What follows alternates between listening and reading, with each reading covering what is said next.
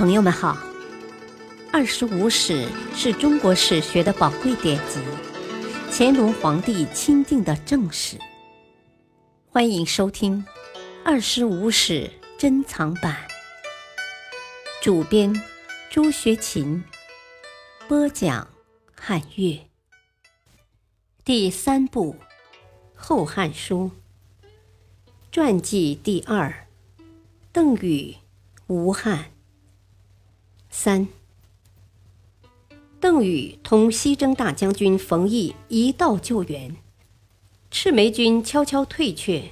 冯异认为汉军过于疲惫，应当休整一下，却为邓禹所拒绝。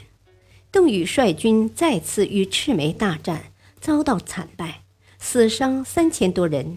邓禹仅带二十四骑逃脱。此役失败之后。邓禹被迫辞去大司徒一职，但仅过数月，光武帝就重新任命他为右将军。建武四年（二十八年春），邓禹与邓华诸将连破严岑于邓（今河南偃师东南）、武当（今湖北十堰东北）。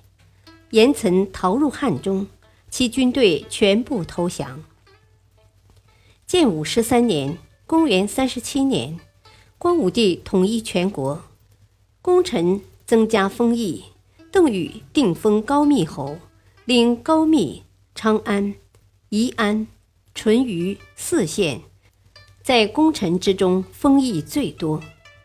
光武因邓禹功高，另封邓禹弟宽为明清侯。东汉统一战争期间。功臣们以将军的身份各领军队，屯驻于京师洛阳。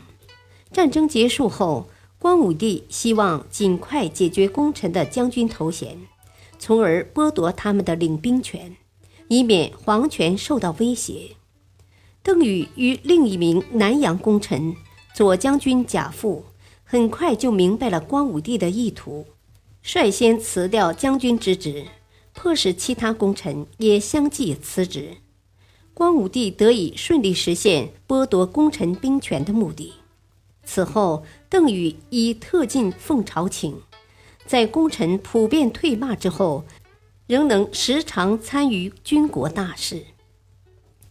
明帝继位后，邓禹以光武帝朝头号功臣的特殊身份拜为太傅，觐见皇帝可以东向而立。地位极为尊贵。一年多以后，邓禹患病，明帝多次到其家中看望。永平元年（公元五十八年），邓禹病逝，终年五十七岁，谥号为元侯。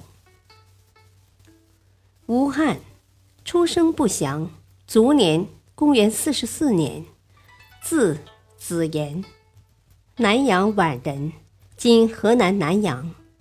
吴汉年轻时家庭贫困，他在本县供职，担任亭长。王莽末年，吴汉的宾客犯法，吴汉担心受到牵连，逃往渔阳一带避难，治所在今北京东北。因生活所迫，他不得不来往于燕、冀之间，以贩马为业，并因此与当地豪杰建立了密切的关系。更始称帝，派南阳韩弘为谒者，赴河北招降，并选举郡县长官。有人向韩弘举荐吴汉，韩弘召见吴汉，觉得非常满意，于是任命他为安乐县令，今北京顺义。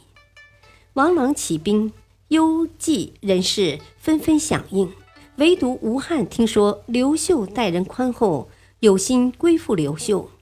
他劝说渔阳太守彭宠：“渔阳上古突骑，乃是天下闻名的精兵。您何不汇集两郡的精锐，从刘公？刘公是指刘秀击邯郸。现在正是建立功业的时机。”彭宠赞同吴汉的意见，但其官属都准备投降王朗，彭宠也难于左右局面。吴汉辞别彭宠，冥思苦想，仍找不到好的办法。吴汉发现路上有一位儒生，便将他叫到面前，给他食物，向他询问途中的见闻。儒生告诉吴汉，刘秀在河北深得人心，而在邯郸称帝的王朗，其实并非刘氏后裔。吴汉大喜过望，立刻编造了一份刘秀的檄书，派儒生送给彭宠。并向彭宠等人讲述其见闻，吴汉则跟在他后面。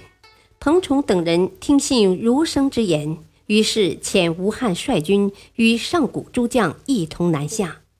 吴汉等人消灭了大批王朗的军队，收复了许多郡县。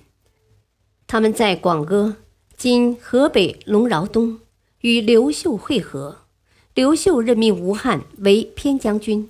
平定王朗后，又封吴汉为建策侯。吴汉为人忠厚，不善言辞，邓禹等人对他颇为了解，一再向刘秀推荐。刘秀与吴汉见面后，很快就对他十分信任，经常让他跟随左右。刘秀为尽快剿灭铜马诸军，策划继续从幽州调集兵力。他连夜与邓禹商议，邓禹认为吴汉勇敢而有智谋，可以担当此任。于是刘秀晋升吴汉为大将军，返回幽州征发十郡突骑。当时更始已任命其亲信苗增为幽州刺史，以牵制刘秀。苗增闻讯后，秘密部署军队，并告诫各郡不得发兵。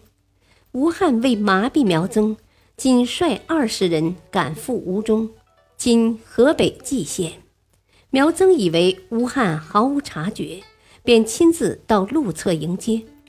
吴汉迅速将苗增拘捕斩首，夺取了苗增的军队。此事在幽州引起极大的震动，郡县相继归顺，并发兵随吴汉南下。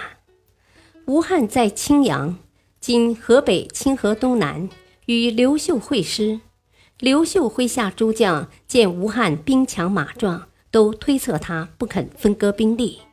而吴汉一到刘秀军府，立即将军队名册上交刘秀，任其分配。诸将闻讯，又争先恐后的向刘秀要求增加兵力。刘秀责备他们说。你们刚才还担心吴汉不肯分兵，现在怎么又要把吴汉的军队大量揽到自己手中呢？诸将都感到十分惭愧。